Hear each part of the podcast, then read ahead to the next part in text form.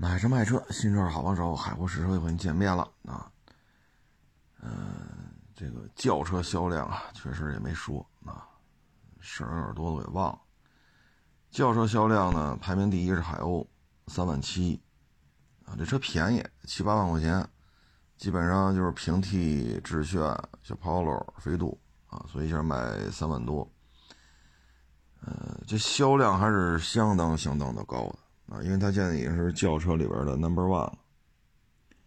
呃，这车呢七八万块钱，嗯，轴距呢是两米五，啊，比致炫、飞度轴距短了一点点，啊，嗯，车就这么大啊，你就按照飞度那么大去理解就行了。嗯，八万九千八呢，续航是四零五，啊，七万多块钱的呢是续航三零五。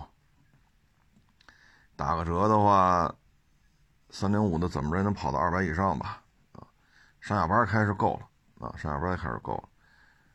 嗯，这个车呢，现在销量是比较高的啊，嗯，配置呢过得去啊，嗯，最起码呢，你像这七万多的，它是有侧气帘啊，正面有双安全气囊啊，所以这个我觉得。过得去，啊，过得去，有倒影，有巡航，啊，家里用，应该说也就这样了吧，因为毕竟就是个七八万的车，啊，续航呢，反正七万多就是三零五，实际跑就二百多。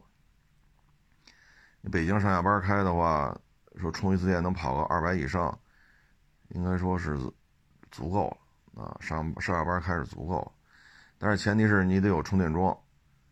啊，你别到时候回了家没地儿充去，好，两公里以外有充电桩，你这一充几个小时，你是等着你是回家呀？你回家两公里，你走回来你是打车回来？再说你打车回来走回来，你还你还得把车取回来呀？这个这么点的电，这么点的电池，四五个小时也就充满了，你还再去一趟，哎，这有点麻烦了，这就你搁这等着，你看现在这气温，白天也就是零上个六七度。晚上零度以下了，你跟那儿待四个小时、五个小时，甚至六个小时，这是不是也难受点儿？这个这个气温，所以呢，就是得有充电桩，啊，最好小区里就有，啊，这样的话呢，嗯，充完电了，啊，说公共充电桩，那咱充完电了，那咱就下去把车挪开，啊，或者家里地库私人充电桩，这是最好的啊。然后剩下的呢，就是老战士，第二名朗逸三万一，第三名轩逸三万一，这俩车是三万一千四和三万一千二，就差二百辆啊。朗逸、轩逸，第四名速腾两万六，第五名秦 PLUS DM-i 两万五，第六名海豚两万四，海豚呢就价格就高了一点点啊，十万九千八起，所以你要是想买个大一点的，你就看看这个。啊，小一点的买一个海鸥就行了。反正我个人觉得家里用买个海鸥就行。嗯，你挑续航的话，你买那八万多四零五。将来你卖的话，你赔不了多少钱，因为拢共就七八万块钱，你能赔到哪儿去？啊，你像他们这十八万买的车，啊，开八个月，一个月赔一万，能接受吗？三十二万买的车。开一年原漆原玻璃原胎两万公里，开回他那个是吧？自由民主的四 S 店，他们店里给十五万五，你能接受吗？所以咱买电动汽车呀，别太嗯说要品牌要高大上，这玩意儿忒赔钱了。你说你三十二，你买个宝马三啊，你开一年两万公里原漆原玻璃原胎，你上哪儿卖这车去？他也不可能给你十五万五啊！您说呢？一年车龄的宝马三系怎么可能给你开这价呢？你车一点毛病没有。所以咱们呢，就是买这种车吧，就别买太贵的啊。海豚第六两万四，五菱缤果第七两万三，凯美瑞第八两万一，第九五菱宏光 mini EV 两万，第十思域一万九。啊，十一迈腾啊，然后十二十啊十二雅阁，十三帕萨特啊，然后就后面一大堆了。嗯，所以你看看便宜的电动汽车，过去从五菱宏光 mini EV 两万多啊，现在晋升到七八万了啊，归海鸥了，就这么消费在升级，从两万三啊不什么两万三，就两三万升级到七八万，消费在这个层圈层是升级的啊。五菱宏光 mini EV 呢也就卖两万台，这有所上升了啊，之前卖一万多。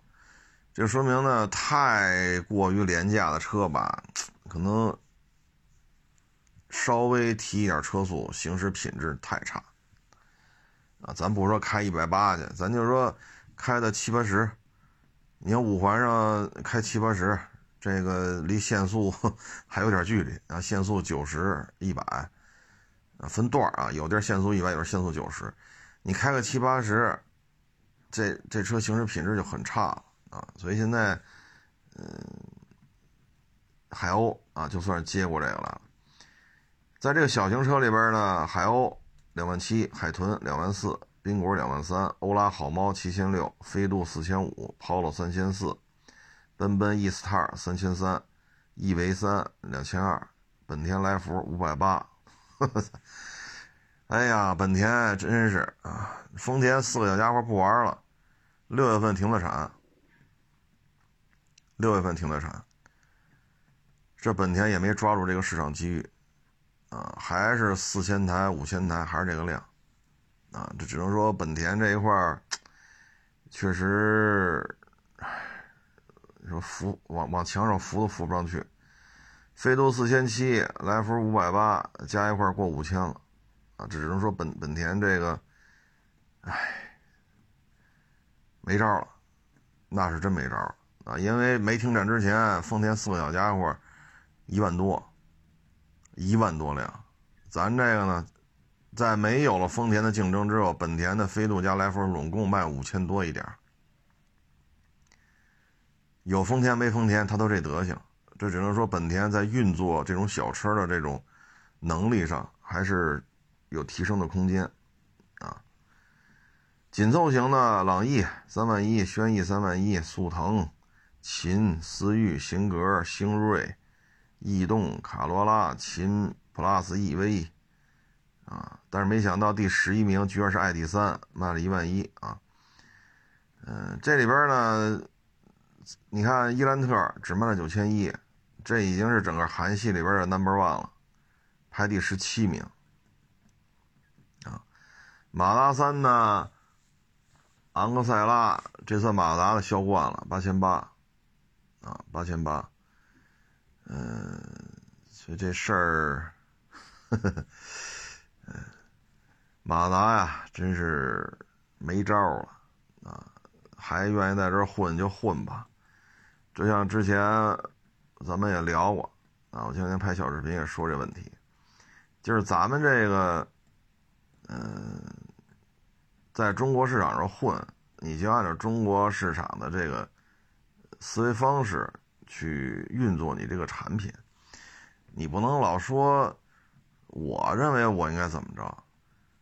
中国有十四亿人，呃，中国有中国的文化，有中国的消费习惯，所以你按照中国人的思维方式来投放产品，你跟这较这个劲，那这就没没招了，啊，这就没招了。你说马达在国内卖多少年了？对吧？你从福美来、马六，是吧？你从那会儿算，这也得二十年开外了。你要从当年的组装车，是吧？海南汽车那个年代，说组装什么九二九、六二六，包括马达那个六缸 MPV，我都忘了叫什么名了都。那车当时北京都有过。你要从那会儿算，那都三十年了。你在中国市场待这么多年了，你不知道中国消费者需要什么？那只能说你作，你现在越闹越抽抽。马达在全球其他地方混的都不咋地，它不像丰田，啊，中国略有下降啊，几个几个百分点，但是拿价格战砸出来可是丰田在其他地方高歌猛进啊，卖的非常好，今年过一千万辆问题不大，今年应该是奔着一千一百万辆去卖了，啊。而且在国内基数也可以啊，俩丰田加起来卖个一百多万辆，这基数也相当可以了。你看马自达，类似的还有法国人，啊，你说马自达你不了解中国文化吗？那吃饭也是用筷子的，那也是知道春节是怎么回事的，也知道十二生肖，好多还有中国字呢。他那个日文里边，你能说自己不了解中国文化吗？就这么固执啊！就这么固执，那就固执吧。所以这个企业，我觉得总想特立独行。可是，在全球经济衰退的这个背景之下，你特立独行死会更快。就这么点事儿。你看中庸，丰田够中庸吗？可是丰田今年奔着今年的目标是奔着一千一百万辆去卖去，人家是高歌猛进啊。你卖一千一百万辆也好，卖一千零六十万辆也好，它现在利润率比特拉斯比特斯拉都高。你说这，是吧？人家是中庸，人没有那么多鲜明的说，呃，操控性怎么着吧，这个那个。所以这马达，嗨，反正现在跟着丰田混了，十一不缺嘛，是吧？你再复制出一个丰田来，这也不现实，所以只能坚持自己的个性。那既然是这样了，那就就这样吧，啊，所以弄这么多车也卖不了多少辆，八千多就算销冠了，啊，可是轩逸、朗逸这都卖两万多呀，速腾也卖两万多呀，啊，所以咱们这个，嗨，这有些事儿，这这这有些企业呀，咱也说不清楚怎么回事啊。啊，说错了，轩逸、轩逸、朗逸都是三万多啊，速腾两万六，咱就卖八千，啊，卖八千，这就是销冠了。其实类似的原因呢，还有像法国车，法国车更较劲啊。这个较劲的原因呢，就是我认为我的就是好的，你们都得按照我的来。所以你看，标致、雪铁龙、雷诺，这就属于抹不开呗，这属于抹不开。前两天看他们修 C 六。进口了那个十，哎呦，都快二十年了，那车龄十大几年了。就那种设计方式，我操，这这修着都费劲，修着都费劲，买件巨贵。它维修层面，它跟别的车就不一样，设计层面也不一样。我就是我，不一样的烟火，那成吧？你就这么端着啊，千万吃不吃的你就端着，别放下了。十四亿的市场就容不下你，不愿意做本土化的改进。那你法国才多少人呢？连你在非洲啊、海外这些殖民地的人口加起来才多少人？你非得要求你的这种思维方式，要求十四亿人按照你的思路来，够呛吧？这个是不是是不是够呛？所以这法国现在这个玩法吧，你看标致雪铁龙越混越抽抽，雷诺呢散摊了之后又找回来了，是吧？他那电动汽车不是挂那达契亚的标吗？啊，在法国一度也成为电动车的销冠嘛。啊，标致雪铁龙就这么叫着叫着，那就叫着吧。这这东西跟咱关系也不大，反正法国的汽车工业在中国，嗯，基本上没什么动静这是他们自己的选择。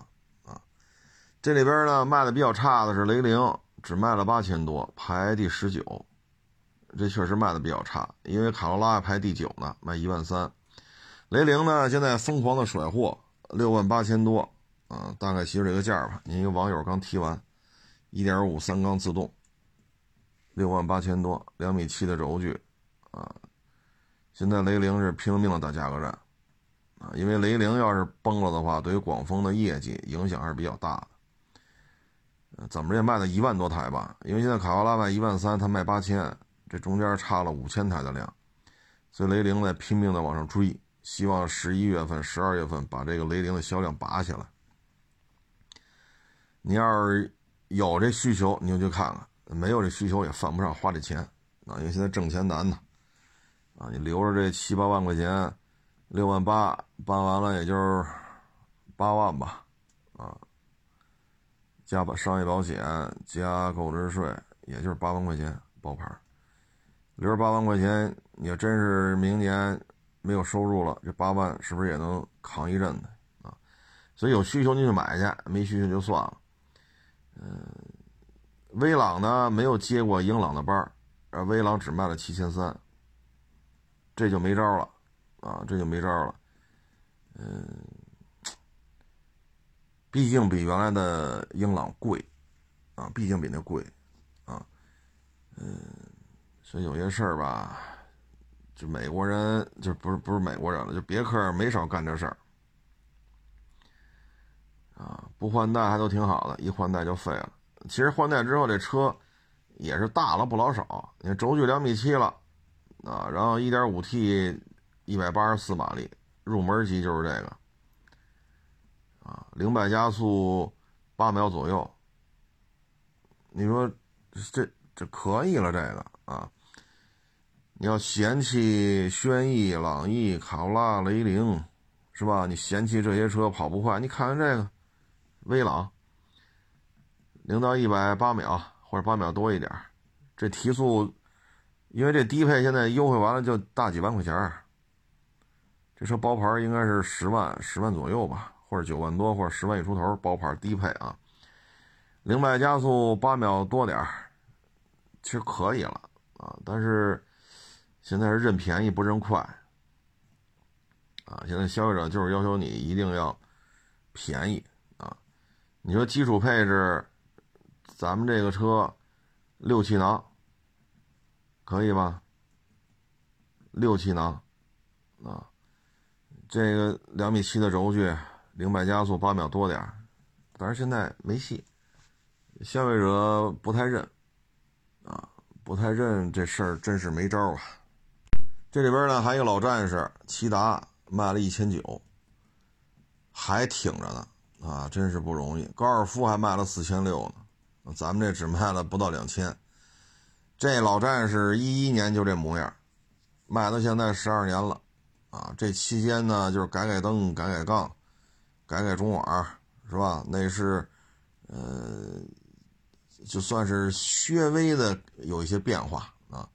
因为内饰做太多的改动的话，需要重新开发模具，这成本比较高，所以呢，就可以往里叠加配置吧，啊，比如说增加个倒车雷达呀，啊，中控台上这大屏里再给你添加一些新的功能，啊，原来封闭的那个按钮接口，把这封闭圈打开，安上一些功能的开关呐，这样的话整体模具开发费用就省了。这老战士反正就这样，优缺点。大家应该都能找着啊，因为它都卖了十二年了，这期间就是尾气升级，国四、国五、国六 B 啊，改灯、改杠、改中网，然后今儿加点配置，明儿加点配置，反正这车成熟是真成熟了，这这咱不跟人抬杠的啊，这玩意儿忒成熟了啊，成熟的，哎呀，我都不知道说什么好了，轴距也两米七，一个两厢车。就是有点颠，后悬挂处理呢不是太细腻啊，不是太细腻。嗯，基本上就是一个买菜车啊。你嫌飞度小，那你就看看这个啊，这比飞度大啊。然后现在配置也高，最低配都四气囊了，这在多少年前都不敢想象啊啊！现在人家低配都四气囊了，这就是属于配置的叠加。低配都有倒车雷达，啊，呃，低配也有启停，低配也带天窗，啊，嗯，反正就这么状态，啊，行与不行的，呃，喜欢就炒，喜喜欢就好，啊，喜欢就好。他现在不这么卖，他也没有办法，不这么卖没有办法，毕竟款型太了，这就榨取剩余价值，啊，榨取剩余价值。嗯，整个法系的销量都不高啊，整个法系的销量都不高。现在这怎么说呢？厂家不着急，咱们也就犯不上替他操这心啊。嗯，现在法系车基本上也就是随风飘扬了啊，就是随风飘扬啊，因为大势已去。你再让他为中国市场重新开发油车，以现在中国市场这个现状，也没戏了。那你现在说玩电车，那他显然也玩不过啊。所以对于他来讲，他也没有什么好的解决方案，就这么着吧。至于说把中国作为它油车生产基地，说作为对欧对亚出口这事儿，也没听说后续怎么着了。哎，法系车就这个样子，固执啊，极其的固执，总认为自己怎么怎么地。哎，其实现在咱就这么说，你法国人，你制定了什么世界标准，或者说你在世界上有什么事情说？你是一呼百应的，你说法国也有高速铁路，混的怎么样？对吧？是印尼你去招标去了，你还是越南铁路、呃印度铁路，还是老挝铁路你去招标去了？他搅和的程度还不如搅盆机呢。你说现在航母啊，大高乐航母，你说装那核反应堆。他认为从潜艇上把它端过来怼到航母上，这事儿就 OK 了。实际上不能这么弄啊！法国的核潜艇吨位并不大呀。你现在不管不顾，就这么端端过来。你看戴高乐航母，第一故障率如此之高，第二航速如此之低。你现在戴高乐航母的出勤率相当的差。相当的差，它的出勤率出勤率应该也就比大毛的库兹涅佐夫号强，因为库兹涅佐夫已经好几年不出来了。修的过程当中又失火吧，又有什么爆炸吧，又什么塌了吧，什么砸了吧，反正库兹涅佐库兹涅佐夫是几年出不来了。大高乐比它出动率强，反正好歹还能开出来。你现在他能统一世界的就剩下空客了，可是空客也不是他说了算呢，他只是是大股东。你这里边还得牵扯到英国呀、德国呀、西班牙呀、荷兰呀、意大利，还这么多，大家一起合着干呢。法国只是大股东，啊，你包括勒克尔勒克莱尔坦克，啊，你说海外销量，哼极其的那什么。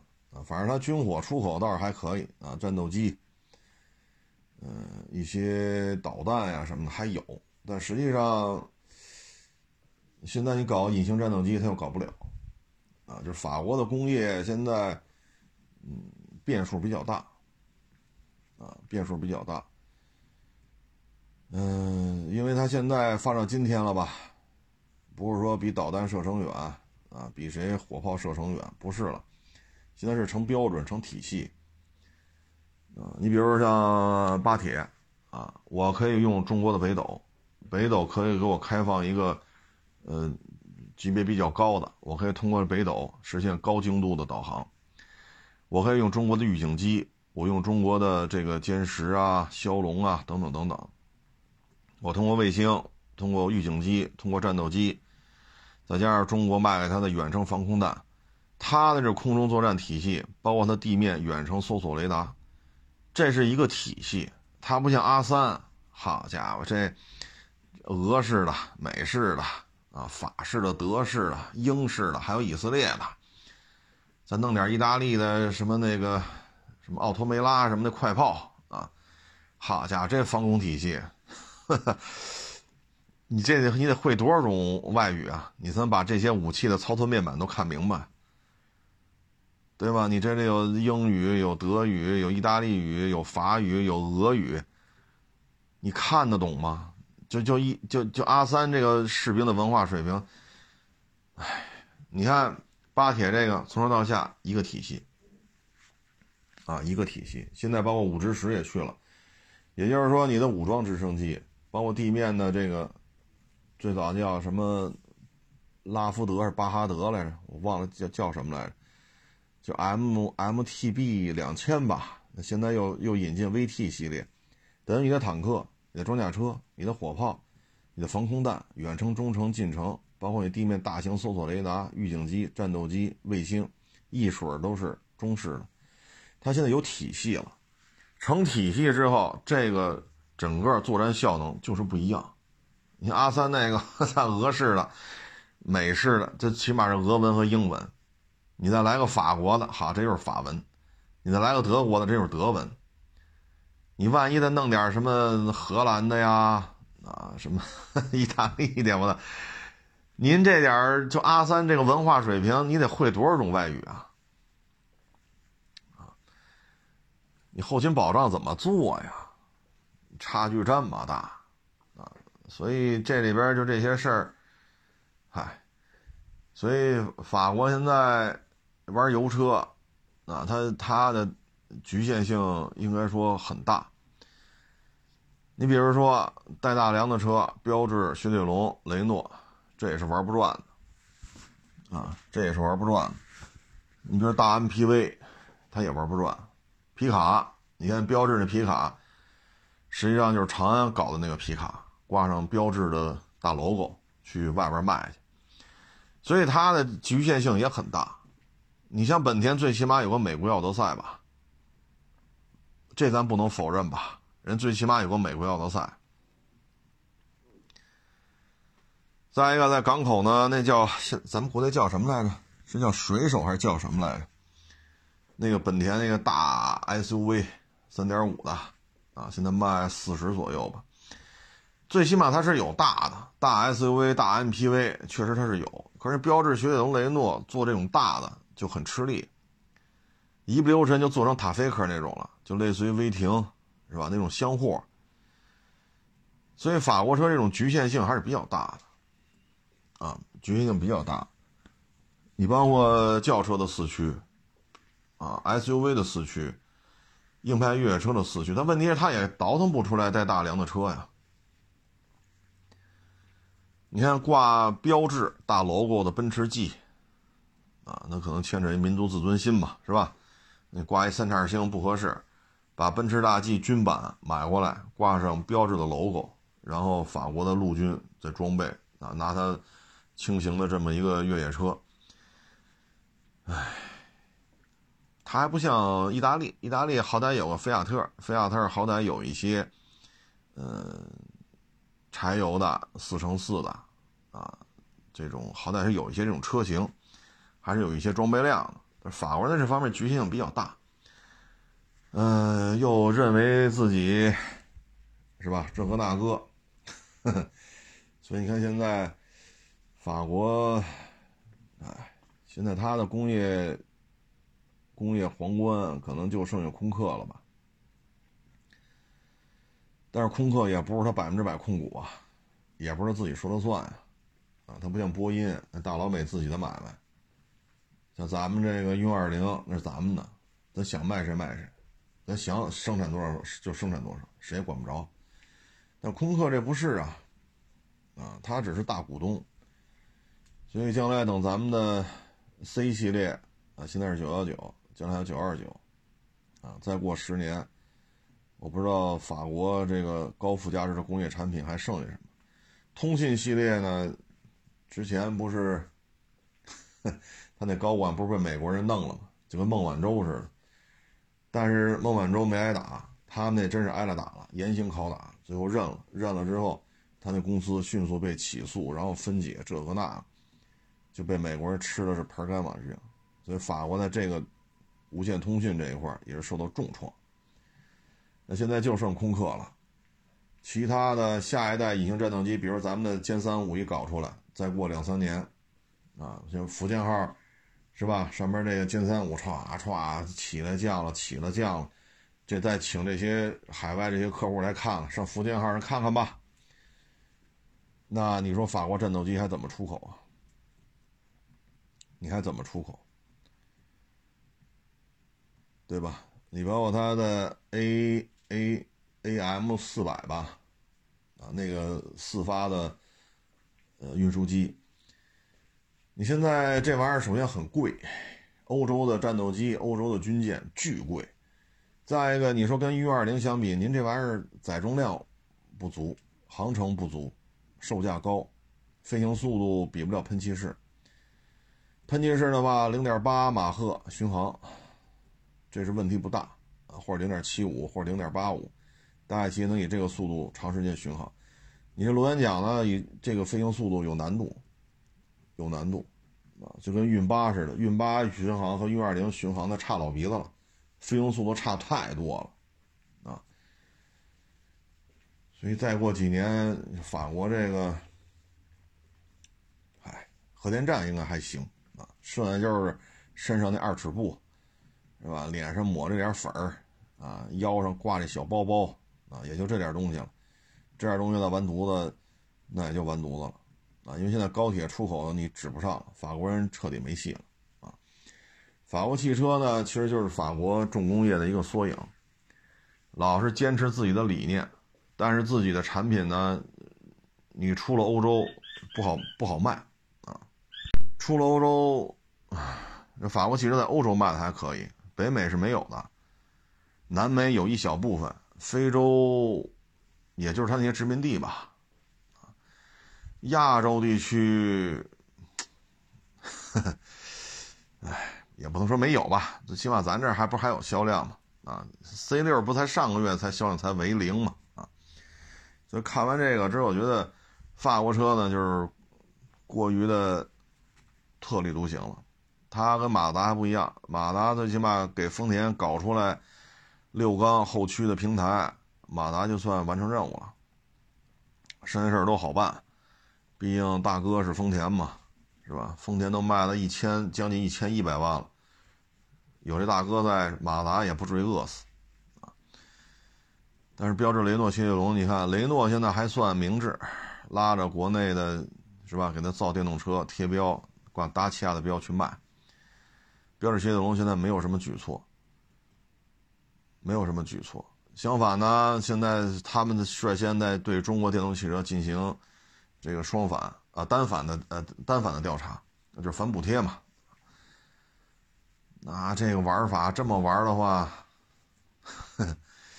说法国人挺有意思的。八几年就有广州标志，然后三江雷诺、塔菲克，然后就是东风标致、雪铁龙、东风雷诺、华晨雷诺。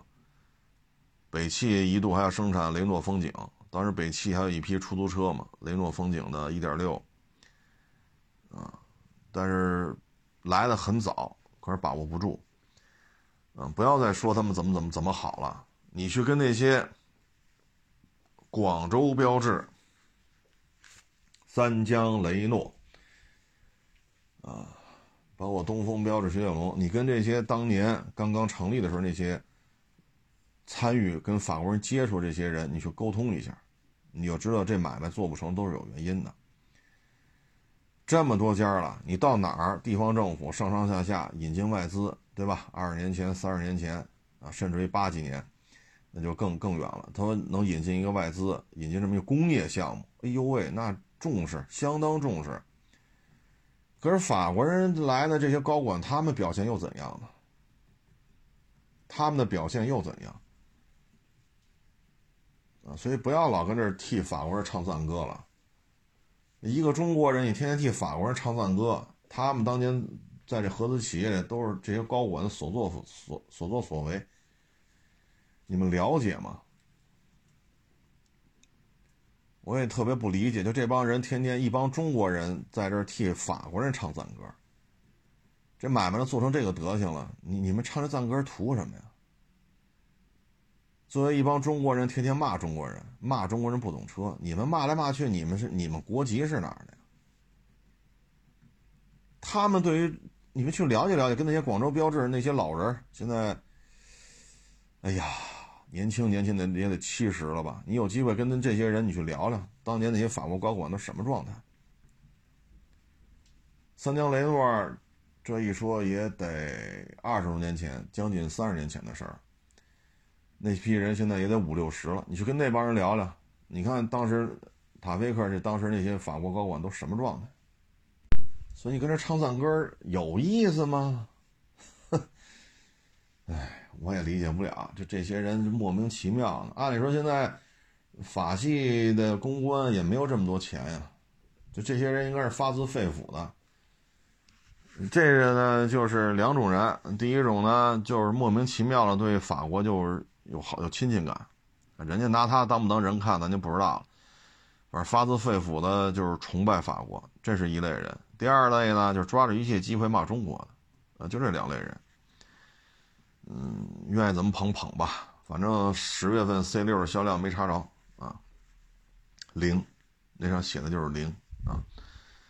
通过这也能看出来啊，就是几千万人口的这些国家，你要想跟大国的工业完整的工业体系进行对抗，其实难度是很大的。你只能保住一小部分，你比如日本啊，你只能保住的就是现在还能保住高精尖的机床啊，单反相机啊，小电影哎不，咱就不说小电影的事了，就是汽车工业啊。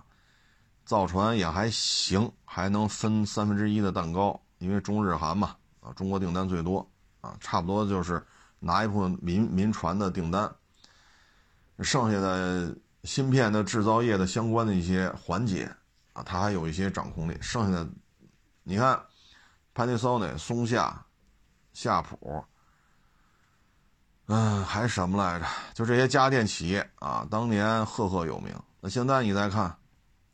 现在你再看，几乎没有动静了，几乎没有。而且这些日本家电品牌有些都被中国中国企业收购了，然后以他们的品牌继续卖，但实际上这是中资企业，这是中资企业啊。所以现在日本的这个油车轻混这方面还是做的比较成熟啊，所以能卖到将近一千一百万辆。哎，甭管是卖一千零六十，还是一千卖一千零八十，还是卖一千一，反正这个销量是基本盘不会有太大的出入。所以我们就得想一个问题，就是电动汽车，我们如果不能走出去的话，我们这个电动汽车是不是就自己玩了？我们一定要走出去的话，这牵扯一问题，就是我也跟这个美国的网友也聊，人当地电动汽车几乎就看不见。特斯拉并没有这么高的热情，没有这么高的热情。就美国本土的特斯拉热情没有这么高，大家还是愿意去买油车。这是北美的现状。至于加拿大呢，那更冷了，那么寒冷地方你非得卖电动汽车，哎，想想就挺有意思的。然后就是欧洲，欧洲呢，你说挪威呀、瑞典呀、丹麦呀这些气温不是那么高的地方，你去卖电动汽车。这本身就是一个冲突啊！而且欧洲现在进行反倾销啊，不是反呃反补贴啊，不是双反，单反反反补贴调查。而且咱们在那边电动汽车的，咱们国家除了 MG 卖的不多，剩下的欧洲汽车销量，咱们我多说点，也就占人百分之一，占人家百分之一。现在卖的比较多的可能就是途奥，途奥中国车卖的比较多啊。然后就是其他的一些大毛、二毛、三毛，五个斯坦，然后非洲、中东啊，就这边。实际上有一定基础建设啊，有一定基础建设保障能力的欧洲、北美，对于我们的电动汽车，其实，所以我们现在就是有一个战略的一个预判，就是不要我们的电动汽车形成闭闭环，就好比现在我们造车新势力似的。啊，你你嫌我们这个零配件高，对吧？那我们就自己做保险，省省得你们保险公司要高价。你嫌我们二手车不保值，我自己收二手车，当然现在收不起了，都让外边卖去了，因为他自己也也赔不起。啊，你什么都做闭环，你你你连换电都要做闭环，然后这边做着充电站，这边做着换电站，闭环闭环闭环，自己做保险，自己回收，现在快趴架了。再融不来资，二四年就崩了，资不抵债，所以闭环不是一个好事情。我们的汽车工业要走出去，可是走出去，你往非洲卖电动汽车，你往大毛卖电动汽车，你觉得现实吗？那边他妈多冷啊！这，你说，唉，所以我们得警惕啊，就是我们电动汽车不要最后玩成自嗨。你往非洲，你卖电车，你说卖个几千辆没问题啊，怎么着给它卖出去了？但当地那种情况，二十四小时不停电都做不到。你说你卖电动汽车了，你这是吧？所以我们一定要警惕这个啊。回头人家说好弄电车吧，找中国人合作，找工人代工，找比亚迪，找宁德时代，是吧？包括宝马要买长城的这个呃动力电池啊，都找中国人弄吧，污染留在这儿，对吧？整车的利润我们留着。你说这东西怎么弄？我们真的去出口的话，我会发现还是油车。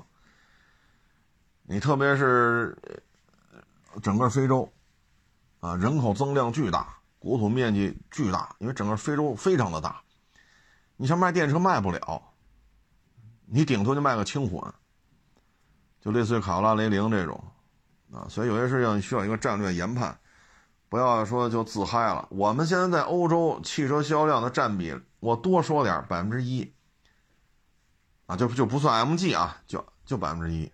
就 MG 在欧洲还有点销量，所以我们对于人家汽车工业的冲击真的谈不上。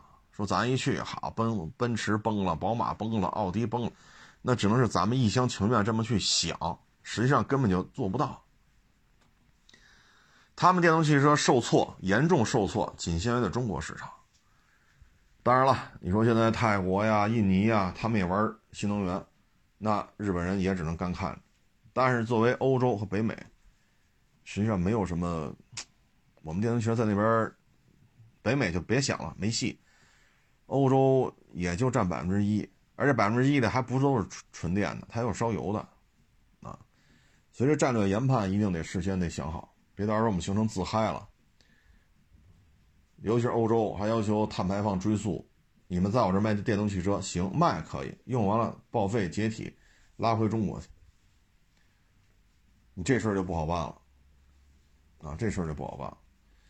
行了，不多聊了啊。现在气温比较低啊，大家也注意防寒保暖啊。谢谢大家支持，谢谢捧场，欢迎关注新浪微博“海阔试车手”。